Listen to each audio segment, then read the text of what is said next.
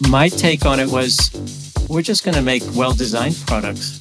You know, it was my ambition was just to do what I thought was the right thing from a design perspective. And I think, you know, good design lives everywhere in the world. You know, Mhm. it, it doesn't matter. If you really look at the design classics, doesn't matter if it's graphic design, architecture, fashion design, you find it everywhere. It's global, right? And for me, that was the same ambition. Let's just do good design. Welcome to an English language episode of Chapter Talks Design, a podcast of Chapter Magazine. We talk to leading personalities from different design disciplines mobility, industrial and product design to architecture. Our guests tell us about their individual design philosophies, sources of inspiration, and personal success stories. My name is Timo Schmitt. I'm the design director of Chapter Magazine, and today's guest is Kris Tomasson, Vice President of Design at NIO. He was born in New York and studied transportation design at the Art Center College of Design in Pasadena, California. After graduation, he worked as a designer for renowned companies such as BMW, the Coca Cola Company, Gulfstream, Aerospace, and Ford. In 2015, he joined NIO, where he currently holds the position of Vice President of Design at the Munich Development Studio. Yeah, thanks, Kris, for joining us on today's uh, episode of Chapter Talks Design. My pleasure to have you. Thanks, Timo. Very happy to be here. Yeah, we're very excited to hear about your role at NIO. For sure, very exciting brand, especially having this this point of view from Europe and seeing the the expansion of the brand. But I would actually like to go back to the very beginning of your personal career, and I would love to hear about your journey into design and and where it all started. You were studying transportation design, but um, what actually brought you into this field uh, in the first place? I think a lot of it was by chance almost. I think I'd always been knowing that I was going to do something creative when I left high school. Originally, I thought I was going to be an architect. And so I started to study architecture. And at that time, I remember I was also sketching and drawing cars, but I had, I lived on the East Coast of America, Mhm. where I would say the car culture is probably not as strong as the West Coast for that kind of activity, especially with car design, which you find more in, on, in California or in the Midwest. I studied architecture for about a year and then I got hooked on product design. I kind of made the shift. I saw the product designers doing really interesting, cool projects that seemed to be a little bit broader, a little lot more different activities you could be doing. And I just got hooked on that. And um, at some point, then the, the school I was at wasn't really offering me what I was looking for. And my family had moved to California. And at that point, they, uh, they started asking around about great product design schools, and everybody mentioned the school Art Center College of Design. Mhm. I made the trip out there, visited the school, and then just, I don't know, it was like a eye opening moment for me. I, I walked into the, the, the student gallery. I saw all these cars, all these incredibly cool stuff that was going on. And that's where I was hooked at that point. And that's where I uh, enrolled in, in transportation design. And eventually, uh, I studied Art Center, making my way from Art Center Pasadena to the Art Center Europe campus, which they had uh, at that time uh, as well. I did half my studies in California, half in in Vevey in, in, in Switzerland. And from there, I went directly to BMW. Was my first job out of school at BMW in Munich. And I had known at that time I wanted to work in in Europe, Mhm. um, especially really liking the car designs that were coming out of Europe at the time. So it was a perfect fit for me. hmm So that seemed to be like the first like bigger bigger shift in your in your career in the sense of you were changing your location, uh, your base. Then you had a great time at, at BMW, and then it was like pretty soon the next big step was happening, which was more like also a cultural change going to NIO, not only like the company culture coming from this very established world renowned brand to a brand that I Mhm. believe at the time you were joining wasn't even a year old, right? Yeah, so I was brought in really much in the beginning, in the inception of NIO.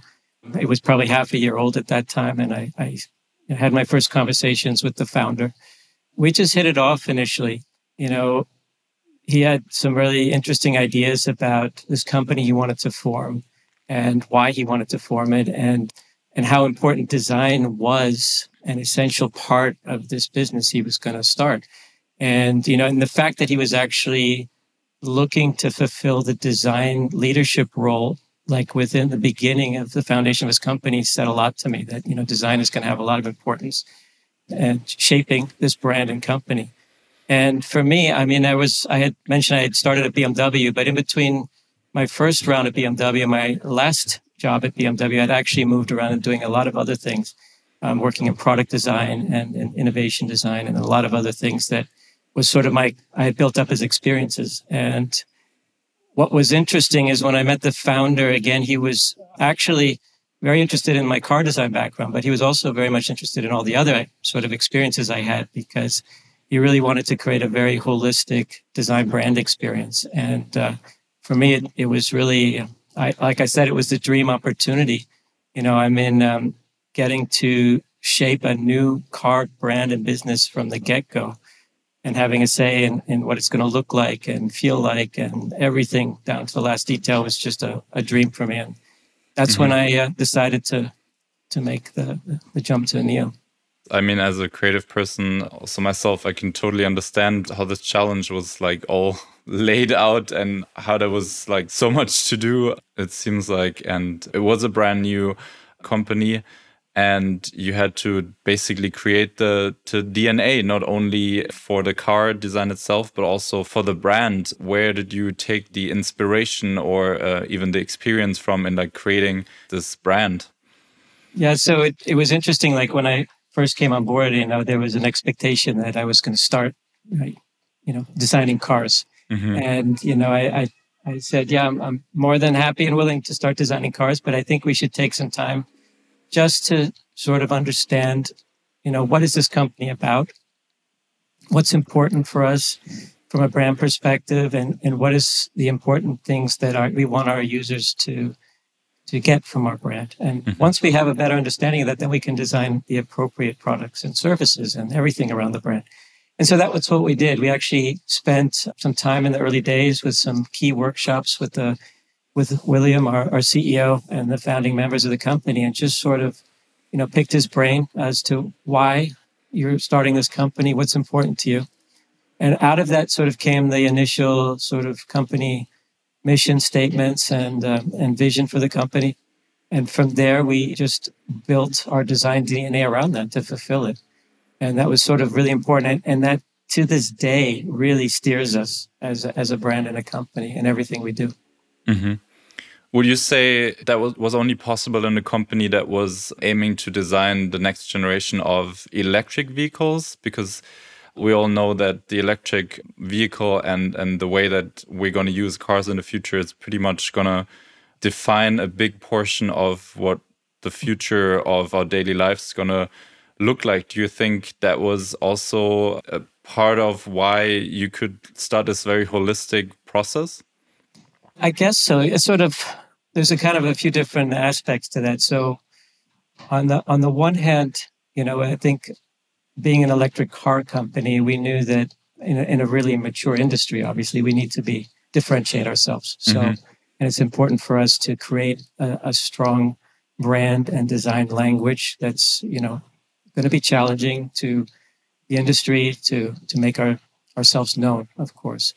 Um, but on the other hand, what was interesting is that when we actually first started talking about our company, we never mentioned electric cars, believe it or not. You know, we, we eventually, you know, struck on this notion of we're a company that really is here to shape a joyful lifestyle for our, our users.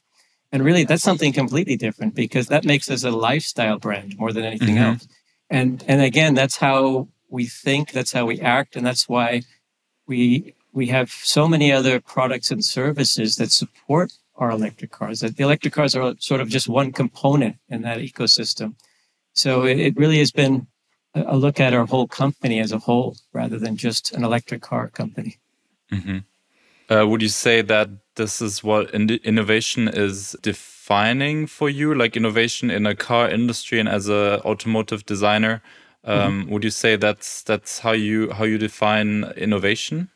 Yeah, I mean, I think we we try to be innovative, but in a way that we know fulfills our users' needs, and we really, yeah, the user experiences is what drives everything we do. So we mm-hmm. we try to really create these experiences, be it joyful or however you want to describe it, but really to get into the the mindset of the user, and then we we design the appropriate solutions, and it doesn't, and that can be anything from, you know, how what the, the, the, geometry of the car is to the, the color materials to the lighting, how we design the lighting aspect. We try to put it all through this notion of an experience. And that's really what drives our innovation process at NIO So it's not really just about technology for technology's sake, but really what can that technology or what can that breakthrough innovation bring us? And, and again, I, I think innovation is not just about technology, right? I think that can be a component of it. And if you tap into technology to make something happen, great. But I think it's also just about looking and being a designer and seeing what can be improved. You know, there's some, there's, I think there's a lot of areas on a car which are probably not that well designed and can just, just taking a designer's eye can, mm-hmm. can make the whole, you know, product be better.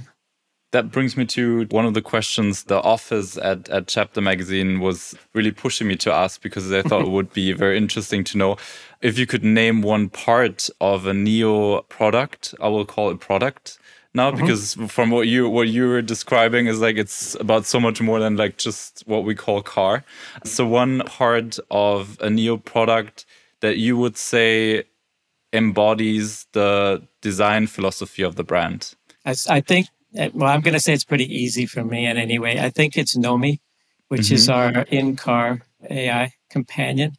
It's you know, it was something that we we understood that we knew from a technology innovation standpoint we wanted to have that in the car, but the way it's been executed really is a NIO thing. You know, it it's it represents everything around our design principles, and our design principles are pure human, progressive, and sophisticated. And, and when you think about Nomi, and for those people out there who have a chance to look at it, it's it's really is this spherical figure that interacts with you on your dashboard, and it's uh, the fact that it's we say it's pure because it's shaped, it's a pure geometry. It it seamlessly integrates into the IP.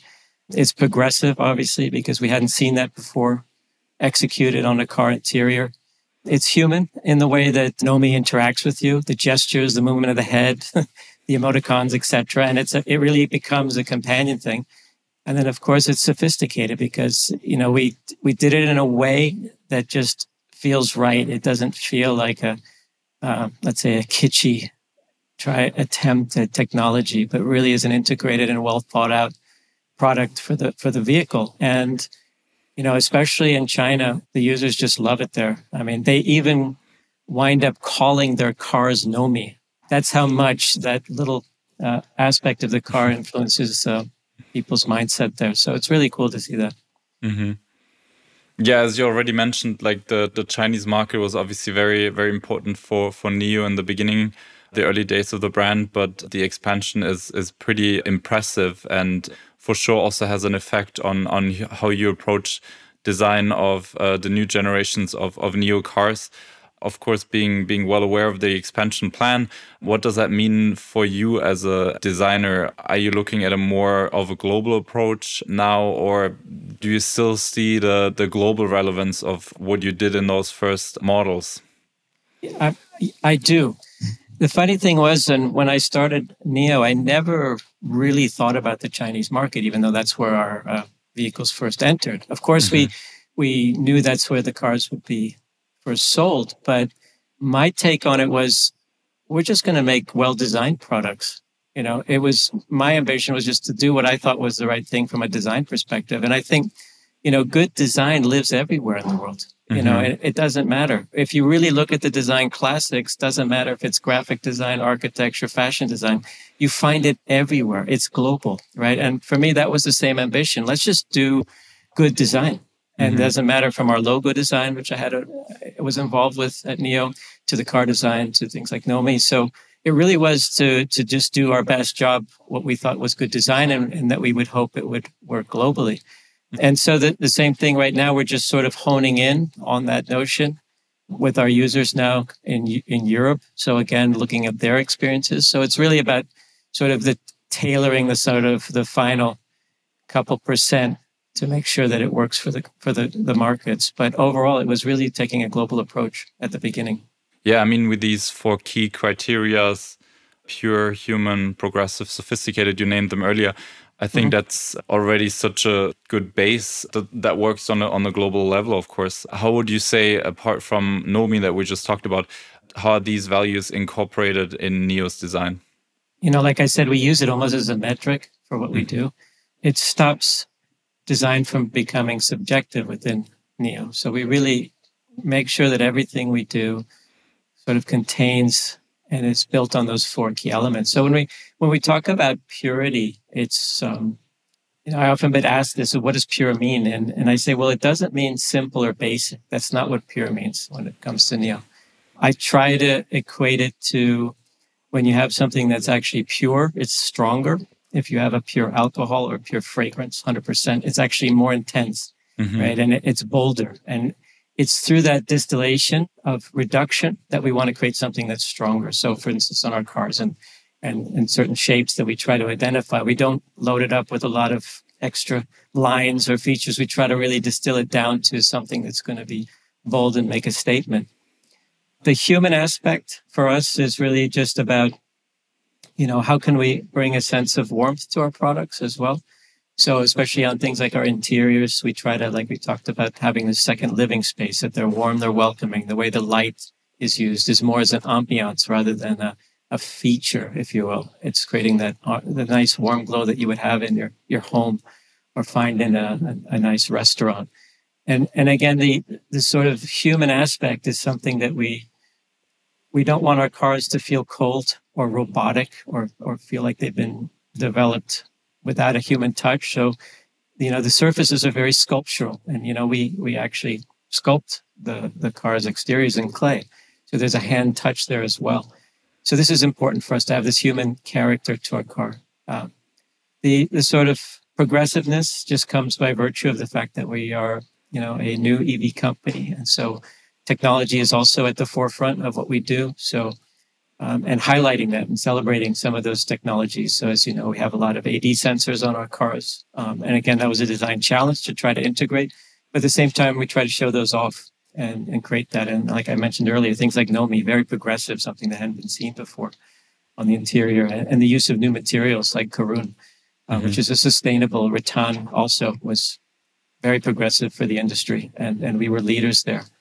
And the sophisticated aspect. So actually when I was developing those those key principles for design, that was the hardest one to sort of develop as a as a key word. And you know, we knew that we wanted to be a premium brand, and you know, the, you, you talk a lot about premiumness and luxury, and this just didn't seem the right word. So eventually, we landed on sophisticated. So mm-hmm. really sophisticated being this attention to detail and quality, which is something that I really insist on for my team really that we leave no stone unturned, look at every detail, make sure we can make it better. How can we improve it?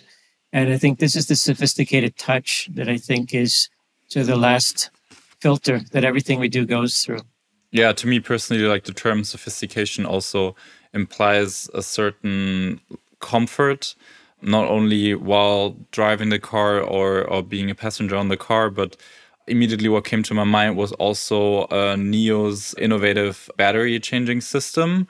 It's called Battery as a Service. I've, mm-hmm. I've never heard of, of, of a similar uh, system, and having a bit of experience with uh, electric cars myself, I see how making sure your car is charged, like on the on the trip, can become yeah very inconvenient uh, NIO came up with this um, system where you completely change your, your whole battery. Can you explain how this process works and how these um, service stations look like? Yeah, so I mean, again, this goes back to um, the early days in the company when we again were talking about what's the best user experience we can give and, and how how are we going to satisfy this notion of a joyful lifestyle? And we realized that one of the big issues for people with electric cars was range anxiety you know, and, and no matter how fast the battery could charge, you know, there was always this notion that it takes too long. And so, you know, the concept early on was, yeah, well, let's let's develop battery swapping technology. And um, yeah, big idea for us as a company, but it's was something we thought of in the beginning. We wanted to address this this pain point. It's with all our cars now, and it's really just a such a nice extra you get with our cars. Really, that um, again for peace of mind I think a lot of people don't realize too, we use the same battery across our entire range as well. So they're swappable between, which has been a bit of a challenge for us, obviously, because from a car perspective, we need to package those batteries. But in, in the end, the user benefit is just so much, so great. There's so many swapping stations currently in China, and now we're building a whole network in Europe as well. Mm-hmm. So you'll see that again. It's just a nice ad that um, is for peace of mind. Yeah, I, I, immediately had to had to Google it and, and and look look it up what these stations look like, and it feels almost like a bit of a pit stop station where you actually like drive uh, into with your car. Does it work like completely automatic, or is there like an, a person who has to to to do the service?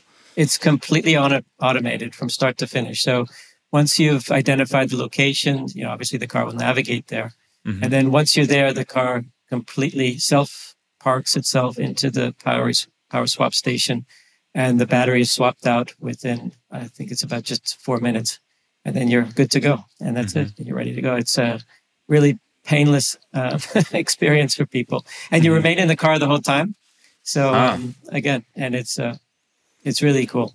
It's it, as we see, we'll start to see more and more of those now coming to Europe, and I think um, once the word of mouth gets out there about this, you'll you'll see a lot more NIOs on the road. Mm-hmm. Yeah, I mean that's definitely like such a big jump in innovation and and con user convenience. Are there any other um, developments you can already share that have a similar like disruptive approach? I mean, we're always trying. I mean, I think the, there's some new products, and there's already been some mention. Now we've got some sub brands that we're developing as well, and those mm -hmm. will mm-hmm. also have very unique features as we look to those. Um, but we have been really trying to, again, be innovative with our products and technology, always trying to push the envelope. And we work very fast as well. So um, I think that's uh, to our advantage. For me, too, personally, this is, you know, I, I can't think back to any point in my career where I've had so much activity in such a short amount of time. Mm-hmm. But it's been it's been great and very rewarding in that respect, um, just to be able to see that and seeing all the great cars that are on the road now.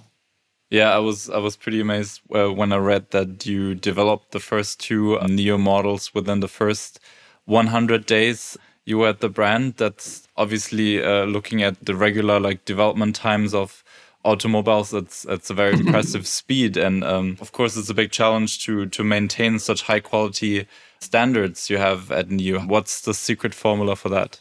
Yeah, I mean, we we very, have very high expectations, and um, you know, my team really works well together. I think it's important, you know, to have the right talent and the right mindset is important too. So, you know, that's also been important when hiring people to make sure that they understand that we're a fast-paced environment, very entrepreneurial. Um, we want people to give their best, um, you know, and I think for a lot of designers, that's what they're looking for anyway. You know, it's uh, it is a chance to be creative and, you know, we look to everyone in the organization for ideas.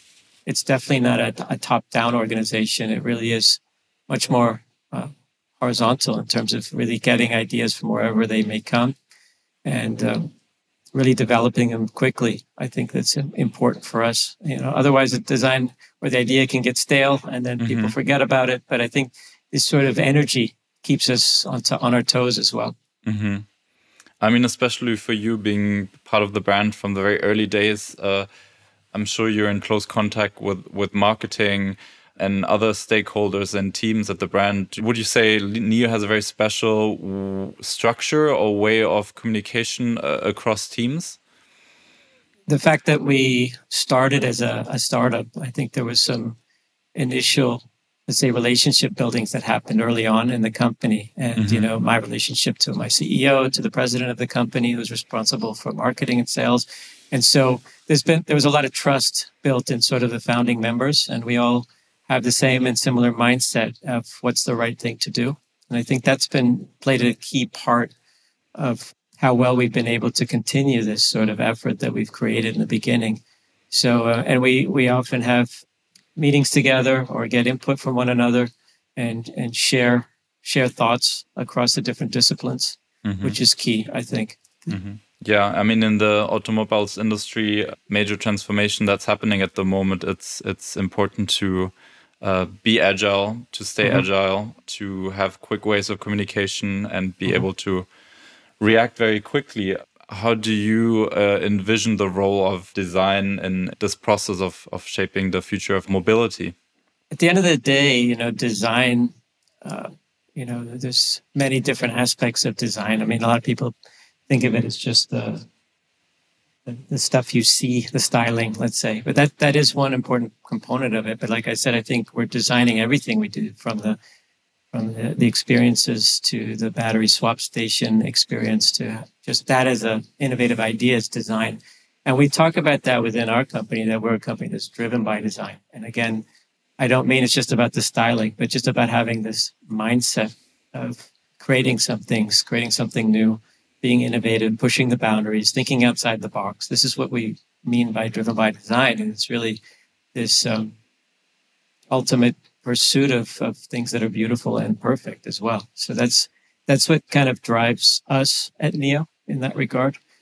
And I, have I've talked about this in, in other interviews I've had is that you know design is is a language. It's a it's a communication tool, mm-hmm. right? That is what every product communicates to the to a potential user or consumer with in everything you do. So whatever you design is saying something about your brand be it the shape of an object or the colors you use or you know how intuitive it is to to use that's why design is so important i think mm-hmm. that's why design has become so much more important in the in the last couple decades because people have realized how how much of a factor that is for creating a product. And it's not just about the features not just about the the quality or the price but actually the design and the complete design of a product is so important.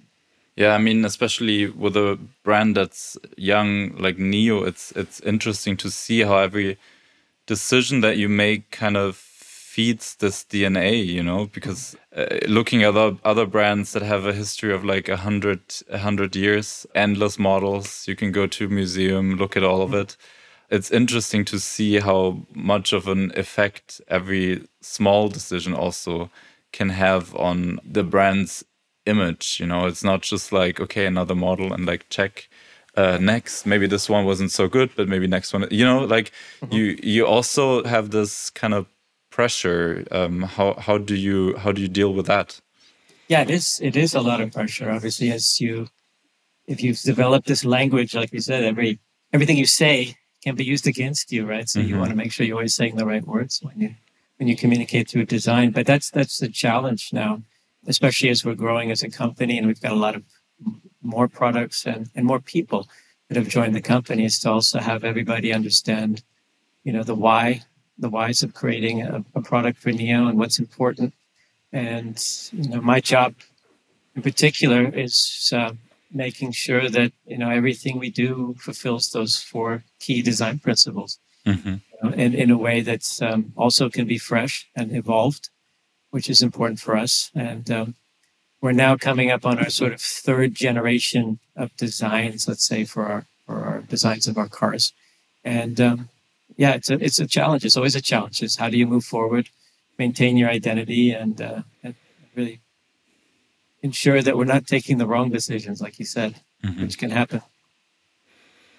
Also, looking at the topic of of sustainability, very often put a lot of, of pressure and a lot of weight on the shoulder of the automobile industry.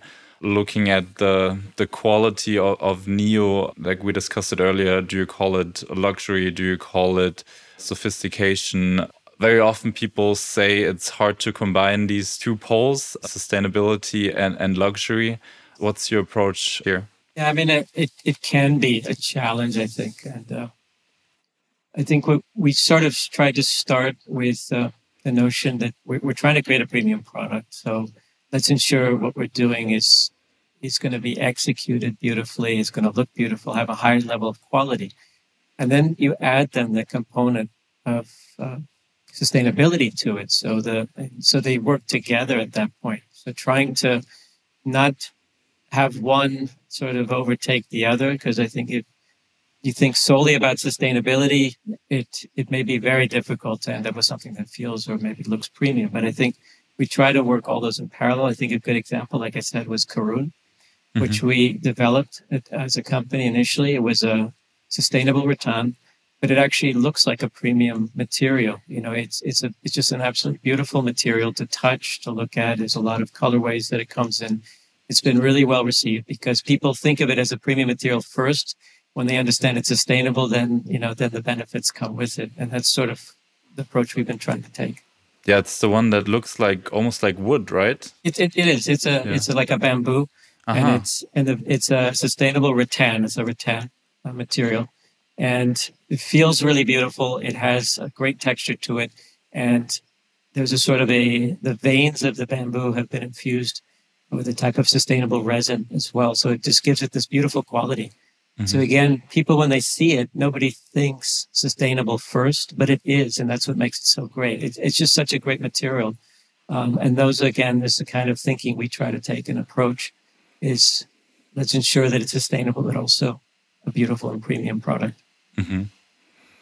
And the biggest question I actually saved for last, and I'm I'm curious where this takes us because it's uh, it's it is a big one, and I'm sure you have to deal with it every day. It's uh, what does the future of mobility for you look like?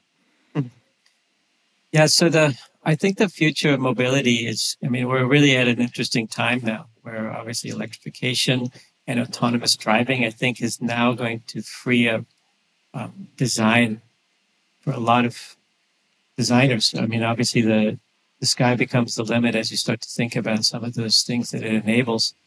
And you know, I think we're the, the challenge now is going to be how fast can sort of the world keep up with it. Obviously, we again the our our cities and systems are built on a very old sort of mobility system and network, but um, it'll be interesting to see how things transform and enable certain experiences. You know, when so again, when you start to think about autonomous driving, um, even things with regards to safety will become irrelevant because the cars will be so safe. You won't need things like big bumpers and all the crash systems as, as well. So that'll just be uh, again a complete breakthrough for designers. I mean, we're we're seeing it already. You know, like I mentioned with our AD sensors on our car, we have something like 33 cameras and sensors on the car. So this was initially a kind of a big challenge for the designers. is so how do you integrate these into the body of the car and still make it look good and premium and all the rest of it? But now we know those are an intrinsic part of the car and the vehicle design. So we need we now need to like we need we need to think from that point forward. You know, how do you design the car around those sensors and and and create those things? But I think really the future is it's a great time, I think, to be a designer. Like I said, there's with electrification, autonomous driving, but I also think digital uh, experience is also a big part of that too. So what we're able to do in car, you know, as you see already with uh, you know the reduction in things like knobs and all the rest of it, and going to screen-based systems and now voice systems. Again, some really cool things happening.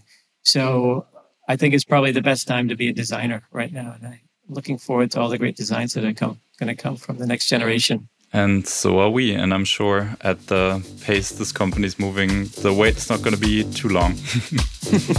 Shouldn't be for us, no. Thank you so much, Kris. Thank you, Timo. Nice talking to you.